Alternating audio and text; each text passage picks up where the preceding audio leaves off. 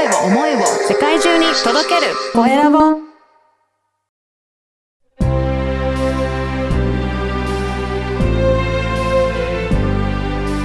経営者の志こんにちは、コエラボの岡田です。今回は一般社団法人夢の力代表理事の三輪優子さんにお話を伺いたいと思います。皆さんよろしくお願いします。よろしくお願いします。まずは自己紹介からお願いいたします。一般社団法人夢の力で代表理事をしております。三輪優子と申します。あ、あの、この一般社団法人夢の力ということは具体的にはどんなことを実施されていらっしゃるんでしょうか？はい。あの、夢の力ではですね、あの、ドリームマップという、うんえー自分の将来なりたい姿をイメージして、はい。台紙の上に写真や文字で表す、まあ、いわば夢の地図、はい。あの、作っていただくようなワークショップを展開したりとか、はい。えーそのワークショップができるような、えーファシリテーターの方を養成したりとか、へえーそんなことをやっております。そうなんですね。はい。これ作っていくと皆さんどんな感じでなんか変化が現れたりするんでしょうかね？夢の地図っていうと、あの、それだけ聞くとですね、なんかもう夢持ってる方が、はい。こう、それを作りに来るんじゃないかって思われることすごく多いんですけど、うん。実は意外とそうではないんです。うーん、そうなんですね。そうなんです。あの、どっちかというと、なんかこのままでいいのかなって思っていらっしゃったりとか、やりたいことがいっぱいあるんだけど、どこからやっていいかわかんないなとか、うん。これちょっとじ節目、人生の節目、転職考えてるからとか、あそういったタイミングの時に、自分が思ってることを整理したいなっていう感じで来る方も結構いらっしゃるんですね。そうなんですね。はい。なので、作った後によく言っていただくこととしては、来た時、来る時に思っていたことと、なんか全然違うことが自分の中から出てきてびっくりしたとか、うん。とこう、自分の知らなかった自分はい。に気づくきっかけになったとか、あー。で、やっぱり自分の知らなかった自分に気づくと、見えてくるものが日々日々変わってきますので、うん。そこからその行動が変化していったりとか、あ新たな夢が見つかったりとか、まあ意欲的になられたりとか、そんな風に変化していかれる方が多いですね。そうなんですね。いや、すごい、なんかね、どんどん変化を生まれる方もいらっしゃるみたいですけど、三輪さん自身は何かこれ出会ったきっかけとかはあるんですか？ありがとうございます。うんあの、私自身、もともとなんかの幼児教育に関わる仕事だったり、はい職業訓練に、あの、携わっていたりとか、うん割とその人の成長とか変化とか、うんそういったと、そういったタイミングに携わる仕事をしてきてたんですね。はい。特に、その職業訓練で、あの、再就職のお手伝いをしているときに、あの、就職先探すときに結構条件だけで決める方って多いんだなっていうことを知ったタイミングがあったんですよ。はい。であの、休みが何曜日かなとか、家から何分で行けるかなとか、もうそういう条件だけでお仕事決めちゃうと、が合わないところがあって、はい。あの、しばらくしたらまた退職されて職業訓練受けに来られたり、なんかそういう繰り返しをまあ見てたんですよね。はい。その時にまあ100%っていうのは難しいかもしれないけど、自分の好きなこととか、やりたいことが分かって働けた方が、うんもっとこう、ハッピーな人増えるんじゃないかなって思って、でその時にいろいろ探して出会ったのがドリームマップだったんです。ですね。じゃあ実際に三輪さんも初めてやってみたっていうことですかね、その時に。そうなんです。あの、最初は、だから再就職の支援のお手伝いに使えるものかどうか確かめに行こうぐらいなはい。感じで自分が受けに行ったのが最初です。うん受けてみてどうでした？その時。それがですね、あの、はい受けてみて、まあ割と私それまで自分のやりたいことやってきたと思ってたんですけど、うんはいまあ当時37歳だったんですけど、はい。あのねすっごいもやもやして帰宅したのがもう一番最初です。そうなんですね。あはいどんな感じでもやもやされたんですか？いや、なんかですね、37歳の当時の私からして、うん。40代以降自分が何をやりたいのかとか、どんな風に過ごしてるのかっていうイメージが、楽しいものじゃないあ、感じだったんですよ。そうなんですね。はい。うん。なんかこう、結婚して、まあ子供授かって、仕事しながら子育てしてっていう人生を歩んできたんですけど、はい。40以降ってあと人生のイベントって何ありましたっけ？みたいな。はい。周りの方はその健康の不安とか、うんあの、介護のこととか、やっぱそういうことをお話しされてる方、普段多くいらっしゃったので、うん私もあとそういうことだけなのかな。でも、それ以外になんか自分がやりたいことって何なのかなって、全然こう、分かってないな、私っていうのに気づかされて、はい。帰宅したのがもう本当最初の出会いでした。へえそれからはどういう、何か変化あったんですか？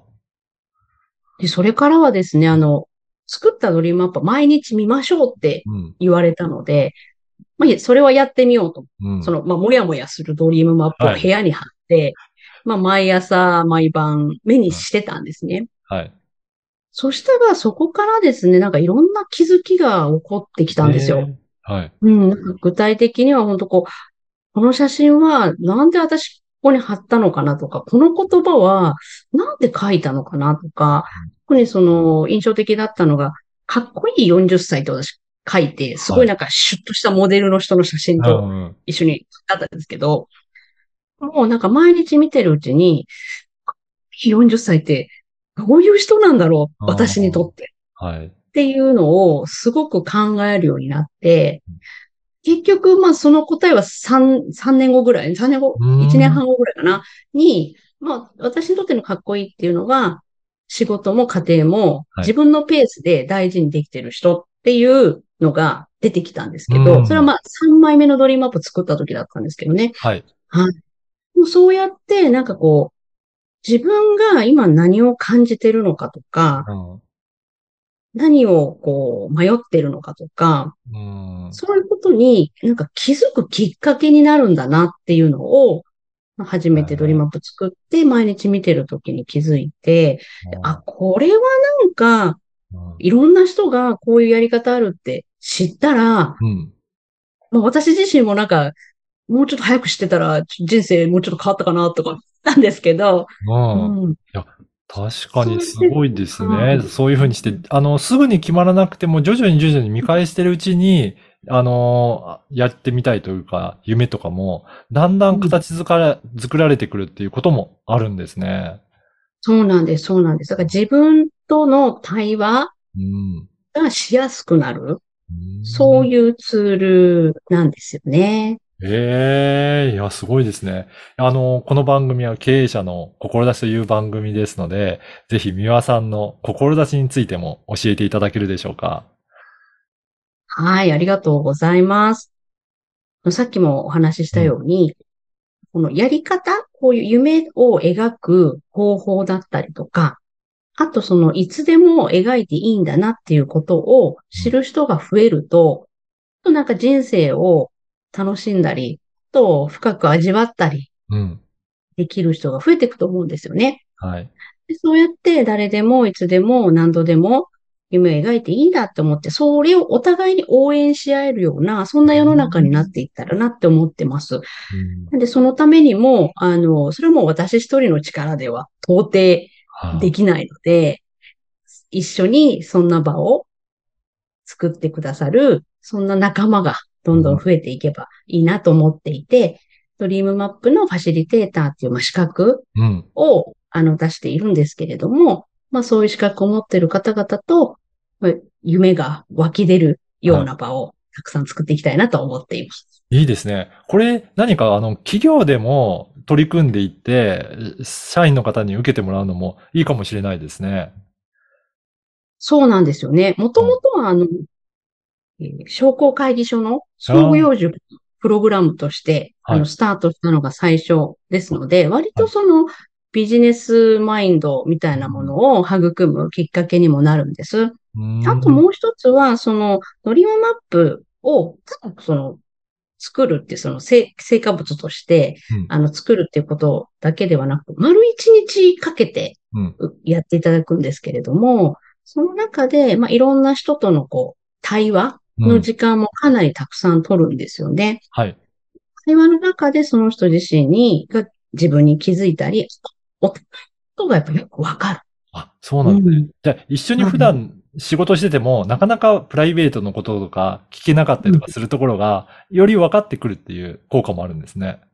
そうなんです、そうなんです。対話の中でもそうですし、まあ、出来上がったそのドリームマップを見れば、その人が何が好きで、どんなこと楽しいと思う人で、これからどんなことしたいと思ってるのか、まあ、一目瞭然なので、うんそこから会話のきっかけが生まれたり、お互いの共通点が見つかったり、うんそんな効果はありますね。あ、それすごいですね。これ、ドリームマップのファシリテーターっていうのは、例えばどういった方にやっていただきたいなっていうような、なんか、思いとかありますか？はい。まずは、その子供たちに夢を持ってほしいなって思っている。うん子供たちの夢を応援したいなと思っている大人の皆さん。はい。あの、ぜひ、その応援の仕方を知ってほしいなって思いますし、あとはですね、その、誰かの人生の転機に関わるようなお仕事をされている方、はい。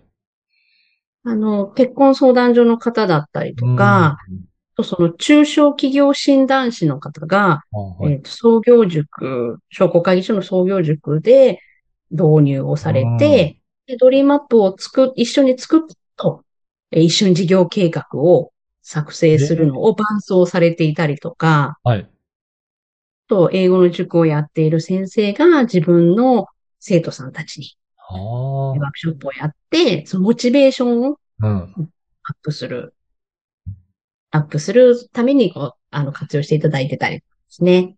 はい。あいいねいろんな形で、うん、活用してもらってます。ね、そういうふうにして、皆さんの専門分野のものと、このドリームマップを掛け合わせて、いろいろ活用いただけると、すごく効果も、えー大きくなりそうなので、ぜひね、そういった方も活用していただきたいですね。はい。そうやって、こう、どんどんそんな場が広がっていけばいいなと思ってます。はい。あの、このポッドキャストの説明欄のところに LINE 公式アカウントの URL も掲載させていただきますので、ぜひそういったワークショップの情報とかも発信されてたりとかするでしょうかね。はい。あの、定期的に発信しております。はい。ぜひ登録して、えー情報を、えーチェックいただけたらと思います。今回は、一般社団法人夢の力代表理事の三輪優子さんにお話を伺いました。三輪さん、ありがとうございました。ありがとうございました。